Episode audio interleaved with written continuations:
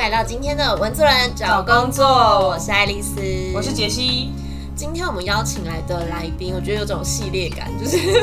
我们前面有谈到一些可能在当 YouTube 的经纪人，我今天我们就找到了一个真正在有在从事 YouTuber 工作的一个朋友，来跟大家聊聊。对，然后也是因为可能最近几年大家还蛮喜欢，可能在下班之后，然后展开一些斜杠的生活。像我们两个也是 下班之后开始就经营这个自媒体，所以也想要找另外一个，就是也是在 YouTube 这一圈子里面当斜杠青年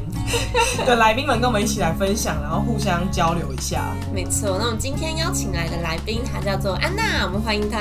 嗨，大家好，我是安娜。安娜其实跟爱丽丝有一点点类似的背景，我们曾经在同一个职场待过。刚刚录音前就在互相抱怨，就是那个职场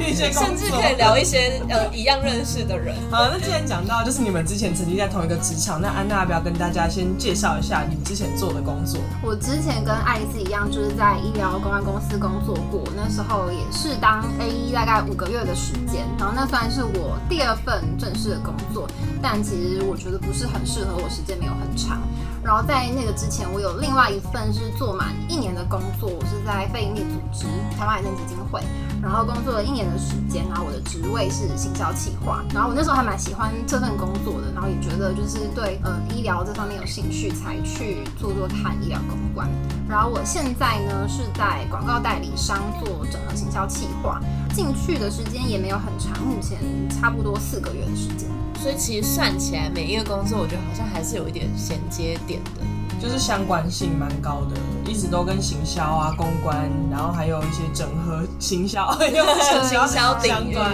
对对对。那我有点好奇，因为刚刚提到说，其实，在呃台湾癌症基金会其实是工作的蛮开心的。那为什么那时候会？因为我觉得那时候工作的开心，但是会有一种。蛮安逸舒适的气氛，然后你就会觉得我还年轻，应该可以做得更好，目标可以更远，然后多学一点事情。但进了公关公司之后，我就会觉得瞬间后悔，就是我人生其实也不需要为了工作这么努力啦，就不用这么上进也没有关系。然后我那时候其实就想说，我下份工作就是要找一个准时九点上班、六点下班、悠哉的埋头苦干，不用应对客户的工作。但是进去了之后，就好像有一点被欺骗的感觉，就是到现在还是要跟客户搞鬼。高不会，好像要靠肉体的，没有没有那个程度，但是可能接接电话，然后说服一下他，服一下，就还是跟公关公司有一些类似之处啦。然后刚开始也还蛮常加班的。那在这么忙碌的过程之中，怎么会想要在下班之后还投入 YouTube 的频道经营？就是那个开始点的契机是什么？我那时候是因为就是公安公司带给我伤害太大了，我就就是觉得我很值得有比较长的一段时间来休养生息，然后大概是半年左右的时间，然后前几个月真的是在被子里面都没有什么出来，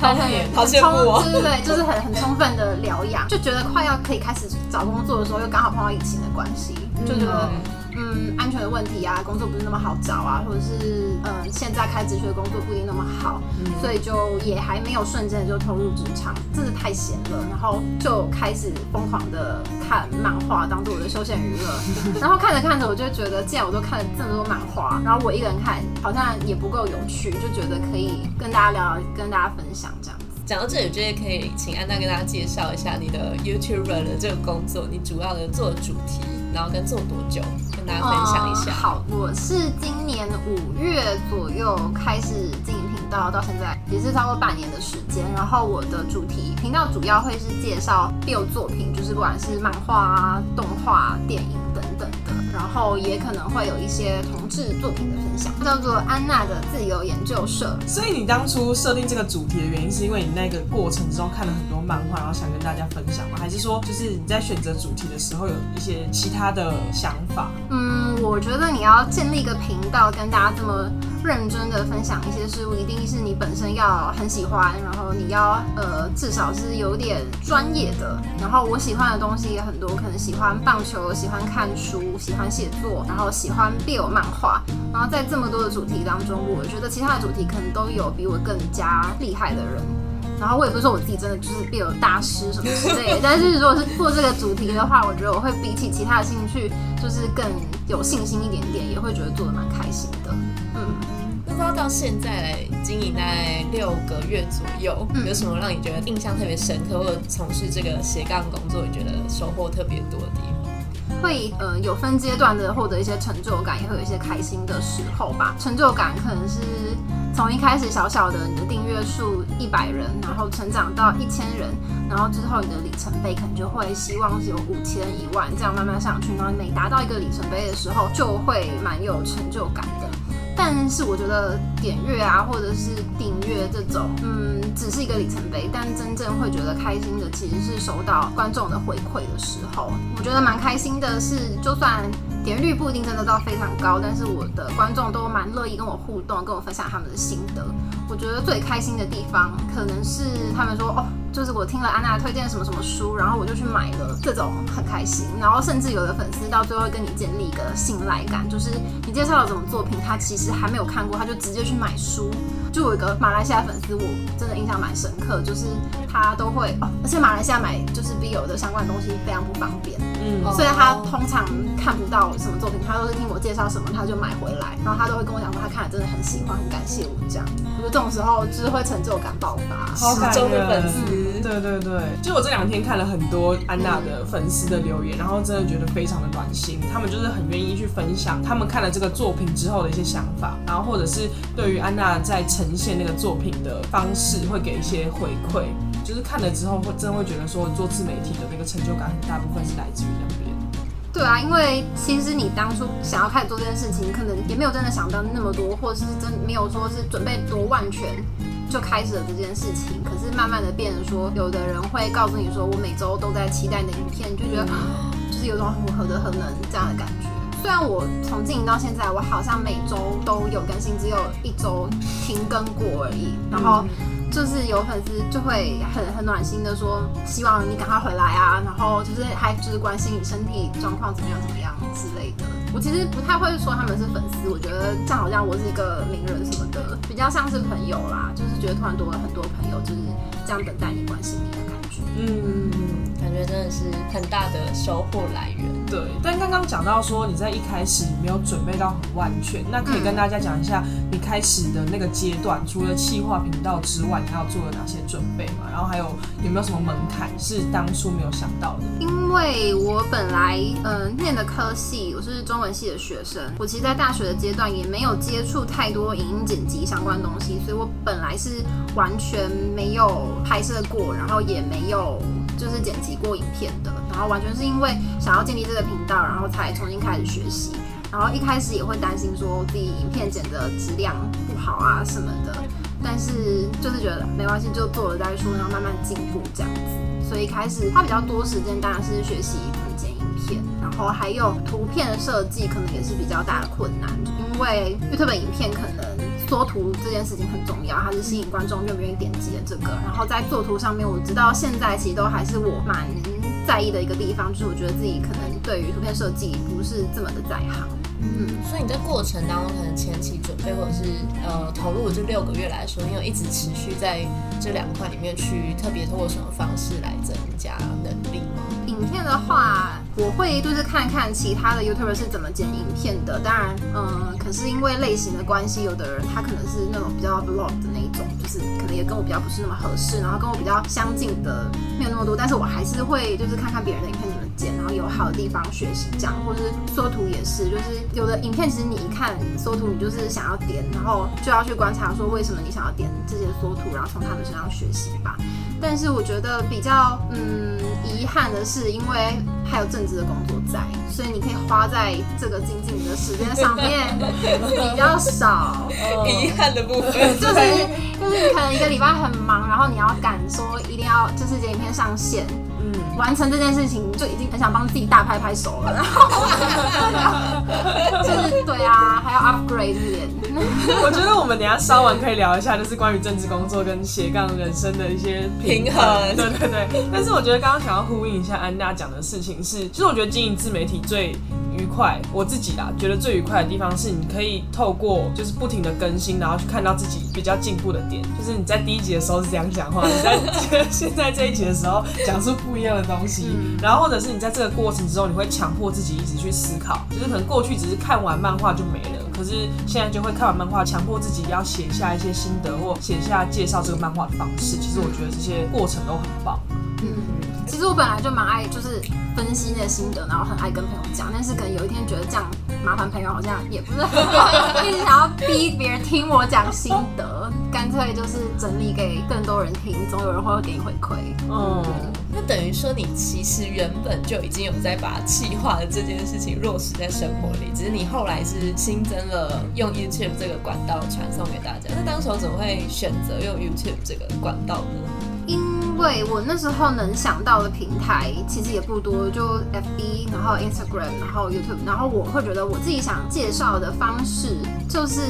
FB 现在已经渐渐的不会是我觉得适合，应该说我觉得它展示的功能并没有那么好，然后 IG 是我自己比较常用的社群平台，但它的功能可能也没有到就是我想呈现的形式来讲那么完备，然后 YouTube 的话可以做的空间蛮大的，就算嗯我人要不要入镜，或者是我声音要不要出现。其实都可以去做变化，我是可以慢慢调整的。初期要跨越自己出现在影上，或者声音出现在影片上，应该都会有一些小小冲击的地方吧？对，我觉得我是没有很害怕镜头，或是很害怕就是声音出演这种。然后一开始没有想那么多，然后是真正第一支影片剪完之后才觉得怎么有点尴尬，就是 你为什么要那样？然后可能更后面再回头看初期的几支影片，就是就觉得很害羞。我用三倍速在看，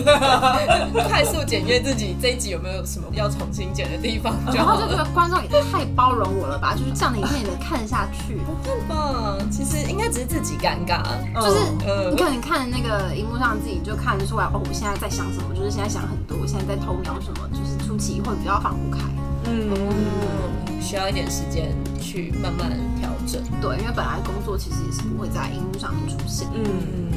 可是我觉得这也是一个记录生活的方式。有时候在镜头前或在麦克风前讲出来那些东西，是你平常可能没有思考过的，然后就是突然讲出来，想说哦，原来我也会这样想，就这么震惊。然后可能经营久了，就发现自己越来越老去。老去？你说面容吗？记录？我不知道啊。有影像的困扰。经营的够久，可能渐渐发现越来越老。聊到这会有点好奇，不知道那会对这个频道的期待，你想要经营到多久，或者是到什么程度吗？就是之前也有那种 YouTube 协作平台，协就是类似经纪公司的人有来找我问说要不要加入他们的协作企划，然后那时候他也问了一样问题，就是说有没有想说未来希望达到什么样的目标啊？就是不管短期长期都是。嗯。然后我那时候被问到的时候，其实蛮不知道该怎么回答的，因为一开始做频道并没有想那么多，就是也没有为自己设定什么样的目标，只是在过程当中获得这些回馈很开心。但后来渐渐，嗯，开始思考之后，我觉得虽然没有太多小小的目标，但是长期来说，还是希望可以变成全职的创作者吧。就是不想再当上班族了，不想再领别人薪水了。对啊，我觉得，而且我的个性也是，没关系，我主管他们应该是不会听到这集。然后，就是我觉得我个性并不是很喜欢被别人规定什么时间，或者是被规定说要做什么事情，这样。就是我喜欢，嗯，我的工作是我可以自己决定什么时候做，然后怎么做的这样子。嗯嗯。对于长久来说，还是希望可以跳脱正职的工作，就是全心投入在创作这件事情上。对啦，是非常不容易，但是以目标来说，是可以以这个当做目标的，也不一定局限在说是 YouTube 的平台上面，就是各种平台，我觉得都是可以试试看的。嗯，因为我也不是只有这个兴趣而已嘛，就是我当初建立频道，或许自由研究社，其实也是说希望未来有机会可以分享更多我喜欢的东西，这样子。嗯。确实，因为我想到我之前很爱看那个好味小姐，嗯，她一开始只是做猫料理，然后到后来他最近在做一些开箱，就是各种类型的开箱。那是他的第二个频道吧？就是好味小姐脑部弱。对对对对对，然后我还是看得很开心，嗯，就觉得好像是有自己的呃追随者之后，还有机会可以尝试各种不同的东西。可是我觉得好味小姐比较不一样的地方是，他们其实一开始就是打算要卖猫相关的产品，然后做 YouTube 是为了做内容行销，，嗯做好内容，然后养好粉丝之后，然后去导入电商那边的导购。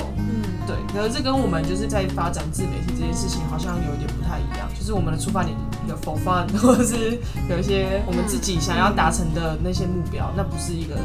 呃纯公司的业绩考量哦。嗯。嗯但是也也也是不错啊，因为我觉得，呃，如果想要加入就是 YouTube 创作者的话，你经营下去，经营的成功的话，就是变成你自己的一个品牌，你未来想要怎么运用，就是你自己可以选择的。对对对。嗯，没错。刚刚有聊到，就是你的终极目标是希望可以全心投入变成一个创作者。那在现阶段，你要怎么在就是正职工作跟 YouTube 之间找到比较好一点的平衡？因为我要拍要上架一支影片的工作，大家会先从写脚本，然后拍摄，然后剪辑、后置，然后可能做缩图、写简介这些完成，其实是需要花蛮多时间的。尤其你在写脚本之前，你也要先看过一些作品，就是你不能因为这个工作的关系放弃原本的兴趣，就算它是你的兴趣，但它好像也变成。工作的一部分，需要花蛮多时间。那如果今天工作很忙的话，其实真的会有点吃力。我其实到现在还不是很确定可以了解怎么调整自己的心态，但我觉得我比较大的动力来源是之前我休更过一次，然后那时候就有粉丝就会一直说很期待看到下周的影片啊，没关系，就是我们等你回来啊，或者是关心你身体状况等等。我觉得就是这些回馈会变成一个动力吧，即便你现在不是很清楚你有什想要达到什么样的目标，但是你创作的东西是有人等着要看的，我觉得就是蛮不错的。嗯，你目前来说，你一周大概花多少时间在制作一集的节目？因为我的工作都很嗯，就是每个阶段其实是蛮拆开来做。我可能平常下班的时候是写脚本，然后周末的时候才开始拍片，再回到平日才开始剪辑这些的。真的很赶的时候，我可能当天的早上我是礼拜六更新嘛，我可能礼拜六一大早才起来写脚本到上片，这样子的话可能需要七八个小时。哇，一集七八个小时。对，就是从写脚本开始的话，我觉得最花时间其实是写脚本，就是你要把内容就是如何有趣这件事情先想好，然后进入到剪辑那些就是看那天的状况，而且你可能还需要找一些里面需要安插的素材，对，这也是比较耗时间的。影片的形式不同也有差吧，像我之前做过一次是访谈类型的节目，那个花的时间就又再更长一点点了。他们以为访谈时间会比较短访谈的话比较好的是，他少去了一些找素材的时间。对对，就是你你不用安排一些作品，主要是跟访谈者对话。但是有，我觉得其实你们还蛮厉害，就是跟跟别人访谈，其实很容易就会聊一聊就跑掉。嗯，录影的时间会拉长，然后剪辑的时候也会比较困难，你要去掌握那个步调怎么做会比较合理、比较顺畅。嗯这这也蛮耗时间。我觉得如果是那种单人主持的话，就很吃这个呃主题的气化力。然后可是如果是访谈的话，就很吃呃访谈的功力加上来宾到底给不给力。